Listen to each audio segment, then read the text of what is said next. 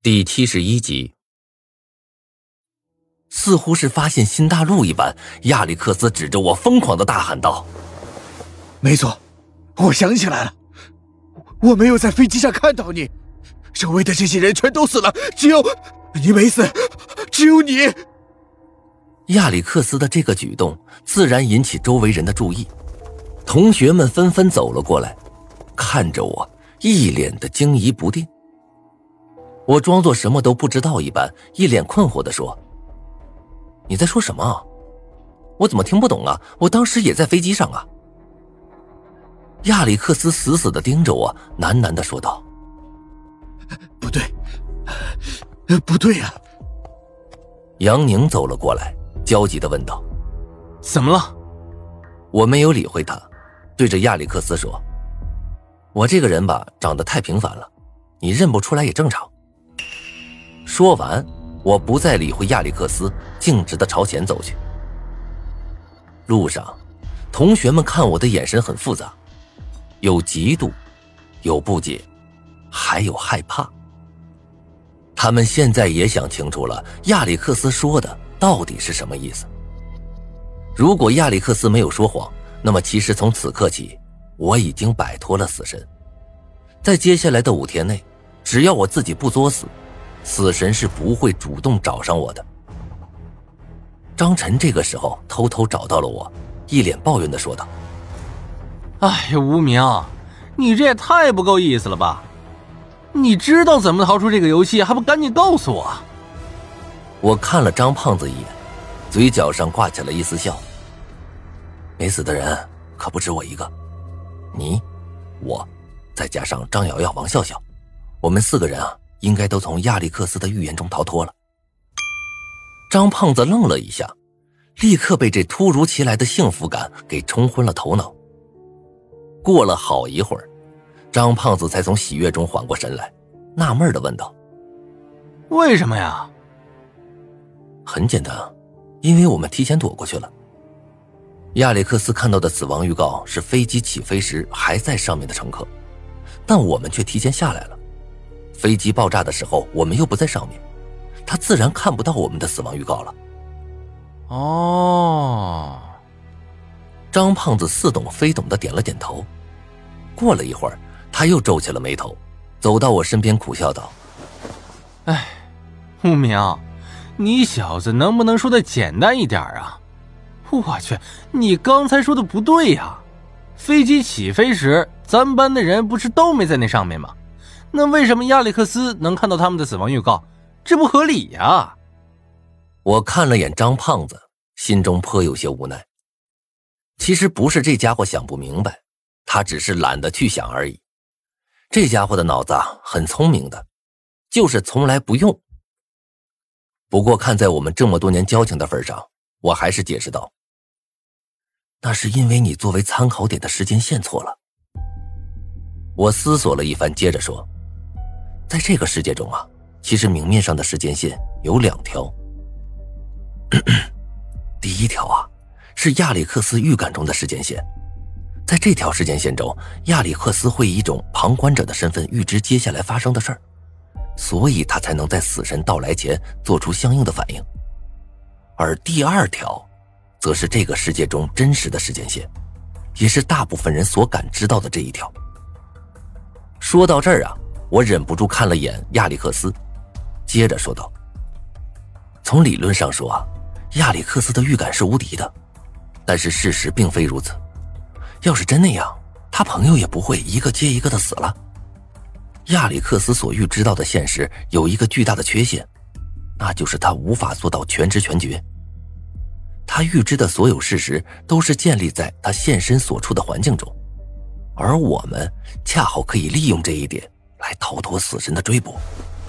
切，老子不是让你说的简单一点吗？张胖子不满的冲我翻了个白眼我有些无奈的看了他一眼，接着说道：“哎呀，举个最简单例子，就拿亚历克斯刚才的预言说，他不是预感到飞机要爆炸，在飞机上所有人都要丧生吗？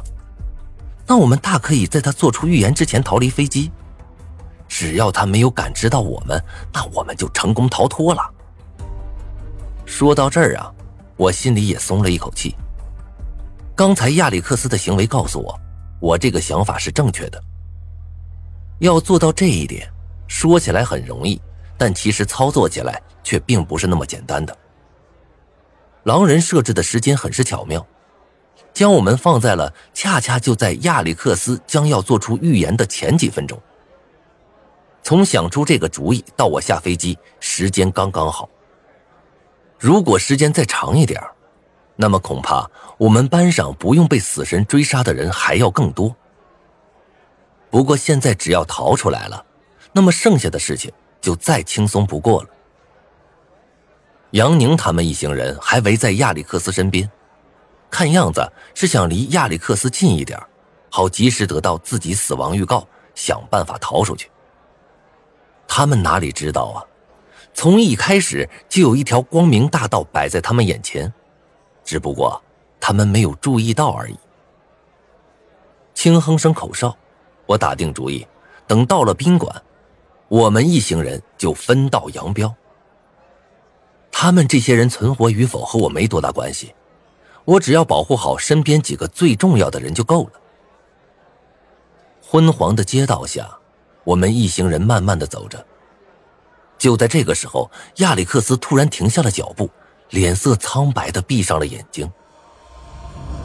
难道这么快就出现死亡预言了？我心里猛然一惊。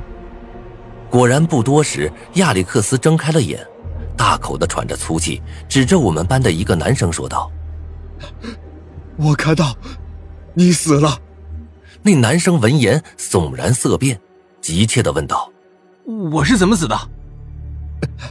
宾馆门口，我看到你走到宾馆门口时，一辆大卡车突然冲了出来，将你压死了。那男生吓得腿都软了，瑟瑟发抖道：“那算了，你们去就好了，我就不去了。哎，不去也没办法。”难道你想一个人在大街上过夜吗？杨宁走到他身边，安慰道：“宋宇，没事的。既然我们都已经知道你是怎么死的，那我们就完全可以避开啊！只要躲过那辆大卡车，不就没事了吗？”宋宇看着杨宁，勉强点了点头。对于宋宇的回应，杨宁显然很是满意，高声对我们说道：“待会儿到了宾馆那边，大家都帮宋宇看着点儿，我就不信。”三十多双眼睛还看不住一辆大卡车了。嗯，听杨宁的。宋宇，没事的，我们会帮你的。同学们一个个的都为他打气。宋宇感激的看了他们一眼，诚恳的说道：“谢谢。”王笑笑走到我身边，拽住了我的胳膊，问道：“无名，你说宋宇能活下去吗？”我眯起了眼睛，叹了口气。谁知道呢？或许吧。不多时，我们便走到了亚历克斯所说的宾馆附近。只要穿过前面的十字路口，宾馆近在咫尺。马路很宽，路上很暗，但是由于夜晚的缘故，来往的车辆并不多。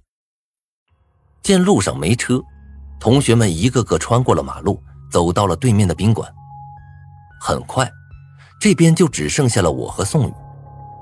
这个时候，宋宇的脸白的厉害，大滴大滴的冷汗挂在他的脸上，他迟迟没有迈出那一步。见状啊，我不由劝道：“要不算了吧，要不再去找一家宾馆吧。”宋宇看了我一眼，正打算说些什么，对面的杨宁却高声喊道：“宋宇，没事的，走过来就是了。”我们都帮你看着呢，没车。犹豫了一下，宋宇还是迈出了脚步。等他刚走到马路中央，远处的拐口却突然传来一阵刺目的强光。宋宇不由得用胳膊挡住了眼，抬头望去，一辆红色的大卡车正朝他飞驰而来。